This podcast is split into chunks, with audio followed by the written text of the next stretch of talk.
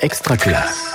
Léo Roche, enseignant en CM1 à l'école Richaume dans le 18e arrondissement de Paris. C'est une école de REP+. Ça fait 12 ans que j'y travaille en binôme avec ma collègue Marie Bosch, avec qui on a monté une maison d'édition scolaire. L'école, on en parle beaucoup. Mais est-ce qu'on l'écoute vraiment? Les énergies scolaires. C'est une maison d'édition qui est euh, euh, animée par les enfants des classes de CM1 chaque année. Elle s'appelle Théolie Théodore. C'est les enfants qui ont trouvé euh, ce joli nom. elle est née en 2018, donc là c'est la cinquième année que les CM1 la font tourner pour publier des livres et les vendre, qu'ils écrivent eux-mêmes ou qu'ils font écrire par les autres élèves de l'école. Tout ça, c'est un projet qui naît de l'enseignement de la rédaction. Au départ, pour moi, la rédaction, c'était un pinceau. Je ne savais pas comment faire, j'en faisais le moins possible. Je récupérais des textes qui étaient assez médiocres en termes de qualité, pauvres en vocabulaire, pauvres en idées. Et comme je ne savais pas quoi regarder dedans, je faisais, je pense, comme beaucoup, je corrigeais l'orthographe et j'essayais d'oublier ça le plus vite possible. Un jour, on a eu une formation avec Dominique Bucheton, qui est une chercheuse qui a travaillé sur les postures d'enseignement et sur euh, l'enseignement de la rédaction. Et elle, elle préconise un changement assez radical qui est d'arrêter de corriger les textes, aussi bien orthographiquement d'ailleurs qu'en termes de syntaxe, etc. On arrête de se poser en censeur, c'est-à-dire en correcteur, mais on, change de posture, on devient accompagnateur et on accepte le fait que le texte soit pas parfait tout de suite, que ça va prendre du temps, qu'on va l'écrire, le réécrire longuement, qu'on va faire des exercices d'écriture longuement pour apprendre à mieux écrire. Beaucoup, beaucoup plus. Là aujourd'hui, on écrit à peu près deux heures par semaine. On ne ramasse plus leurs textes, on ne les lit pas pour les corriger, on les leur fait lire. On va reprendre nos vieilles habitudes. Je vais vous donner le début de l'histoire. Et vous, vous allez essayer de composer la suite. Comme tous les mercredis après-midi, Khadija se rend à son cours de piano. Elle presse le pas car elle sait que son professeur, M. Dupuis, déteste qu'elle soit en retard. Lorsqu'elle arrive enfin devant la porte du petit pavillon, elle retire ses écouteurs et s'apprête à sonner. Soudain, elle s'aperçoit que la porte de la maison est entr'ouverte. C'est inhabituel. Intriguée, elle la pousse doucement. Par l'embrasure, elle aperçoit un bout du salon. Tout est sans dessus dessous. Je m'arrête là. Elle entre dans le pavillon. Des pâtes sont en train de brûler dans la cuisine. Les placards sont ouverts. La fenêtre est cassée. Dans la salle de bain, le robinet coule, la baignoire déborde, tout comme l'évier. Elle est rentrée dans la maison. La maison était en désordre. Elle voit un vieux monsieur.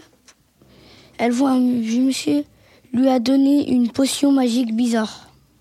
Elle rentre dans la maison. Puisqu'elle était rentrée dans la maison, elle décide de trouver Monsieur Dupuis. Six minutes plus tard. L'année, euh, globalement, se passe de la manière suivante. De septembre au mois de février-mars, on les fait écrire, écrire, écrire, écrire, deux heures par semaine à peu près, et euh, se lire les textes euh, oralement. Un élève passe devant toute la classe, lit son texte, et les autres vont euh, lui conseiller, lui donner des conseils ou critiquer son texte en lui disant s'ils ont trouvé des idées intéressantes ou des choses qui posent problème. À partir du mois de mars, on commence à écrire la grande histoire. C'est-à-dire que là, ils ont normalement ils arrivent à écrire des récits plus structurés et ils commencent à lancer leur grande histoire. Alors, on a toujours un thème chaque année. Cette année, c'est le roman policier.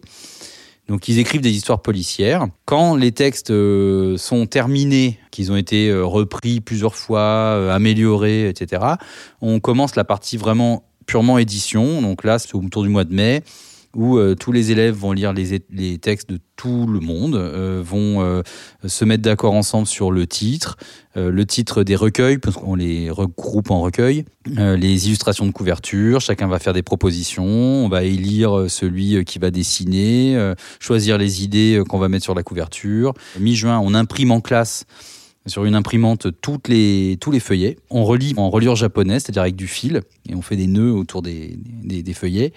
Euh, ça fait un rendu qui est très joli. Puis surtout, c'est un rendu qui est très pratique parce que ça demande techniquement, euh, en fait, ça demande d'apprendre, mais euh, en termes de, matériel, ça demande très peu de choses. Et puis, bah, toute fin d'année, on vend. Donc, on organise des ventes dans l'école. Les, les, petits livres sont vendus 2 euros pièce. voilà, pour que toutes les, tout le monde puisse, puisse s'en offrir au moins un. Ce projet et le fait notamment de d'écrire beaucoup, il leur a permis enfin, il leur permet encore de progresser euh, dans plein d'aspects différents. D'abord en rédaction, ça on le note, euh, nous on le voit au fur et à mesure de l'année et c'est rigolo. À la fin de l'année, on leur demande de reprendre leur cahier d'auteur et de lire leur premier texte de l'année. Et souvent, ils, ils sont assez étonnés de voir d'où ils venaient et où ils sont arrivés en termes de qualité d'écriture. Ça leur permet aussi de progresser beaucoup en lecture parce qu'on lit euh, pas mal pendant l'année autour du thème. Là, on lit beaucoup de petits textes policiers. Et du coup, on lit un peu différemment parce qu'on va chercher dans les œuvres qu'on lit comment l'auteur fait pour euh, créer ses effets, comment il fait pour faire du suspense, comment il fait pour présenter son personnage, avec l'idée qu'on va pouvoir réutiliser ces, idées après. En parallèle de ça, il y a un deuxième projet. Euh, depuis deux ans, Marie et moi, on organise un concours d'écriture dans l'école, ce qui permet aux élèves du CE1, CE2 et CM2 de proposer des textes sur un thème différent d'une autre. Là, cette année, le thème, c'est Bonne nuit. Et nos élèves, là, ils vont recevoir les textes et devoir en faire un recueil. Mais ils sont purement éditeurs. Ils, n'écrivent pas dans ce recueil-là. Vous allez ensemble écrire. Quelles sont les idées intéressantes? Est-ce qu'il y a des choses qui posent problème? Ça vous dit quelque chose, ça, non? Idées intéressantes, choses qui posent problème, c'est ce qu'on fait en rédaction.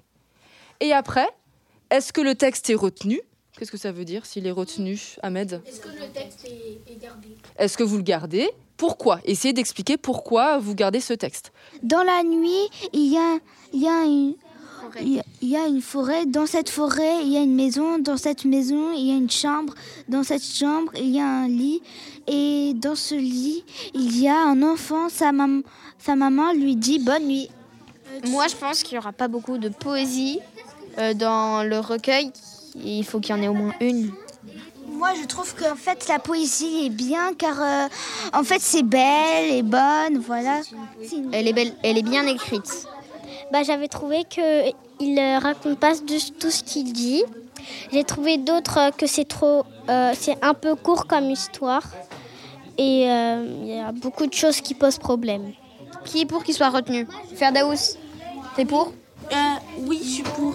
Moi, j'aime vraiment. Et Noalimène euh, Ça va pour. Donc, le texte est accepté. Le fait de cadrer au début les échanges et de bien dire qu'on n'est pas là pour dire j'aime, j'aime pas, mais de dire j'ai trouvé une idée intéressante ou une chose qui pose problème, ça permet vraiment qu'on parle du texte et pas de la personne. Et ça, ça, ça, leur ça les a mis en confiance et ça a créé de la confiance entre eux. La classe que j'ai cette année, c'est une classe où il y avait peu de confiance les uns dans les autres. Il y avait beaucoup de ricanements, beaucoup de moqueries au début de l'année. Et ça, c'est totalement terminé. On a vraiment aujourd'hui une ambiance de classe très agréable. Euh, ça, moi, je trouve que ça a aussi des, bienfaits dans la relation avec les parents, parce que les parents, d'abord, sont très fiers du travail de leurs enfants en fin d'année. Souvent, ils le découvrent à la fin de l'année. Ils en entendent parler pendant l'année, mais euh, c'est vraiment à la fin de l'année qu'ils se rendent compte de tout ce qu'on a fait. Et euh, donc, ils sont très, très fiers. Et puis, en fin d'année, on leur demande aussi de venir nous aider pour faire de la reliure et ça, c'est un moment très agréable parce que ils viennent dans la classe, ils voient leurs enfants travailler, euh, ils sont moins performants que leurs enfants parce qu'ils savent pas relier alors que leurs enfants savent le faire. Ça met les enfants dans une position assez sympa de devoir apprendre quelque chose à leurs parents. Et voilà. Donc ça, c'est vraiment chouette. Et puis c'est aussi une aventure humaine pour euh, Marie et moi parce que bah on, ça fait cinq ans qu'on travaille là-dessus. C'est extrêmement vivifiant en termes euh, pédagogiques. C'est, je pense qu'aujourd'hui, si on devait arrêter la maison d'édition faudrait trouver autre chose, mais ça serait dur de, ça serait dur de faire sans. Vous venez d'écouter un épisode des énergies scolaires. Si ça s'est bien passé, n'hésitez pas à laisser un avis sur votre plateforme d'écoute. À bientôt sur Extra Classe. Une production Réseau Canopé 2022. Extra Classe.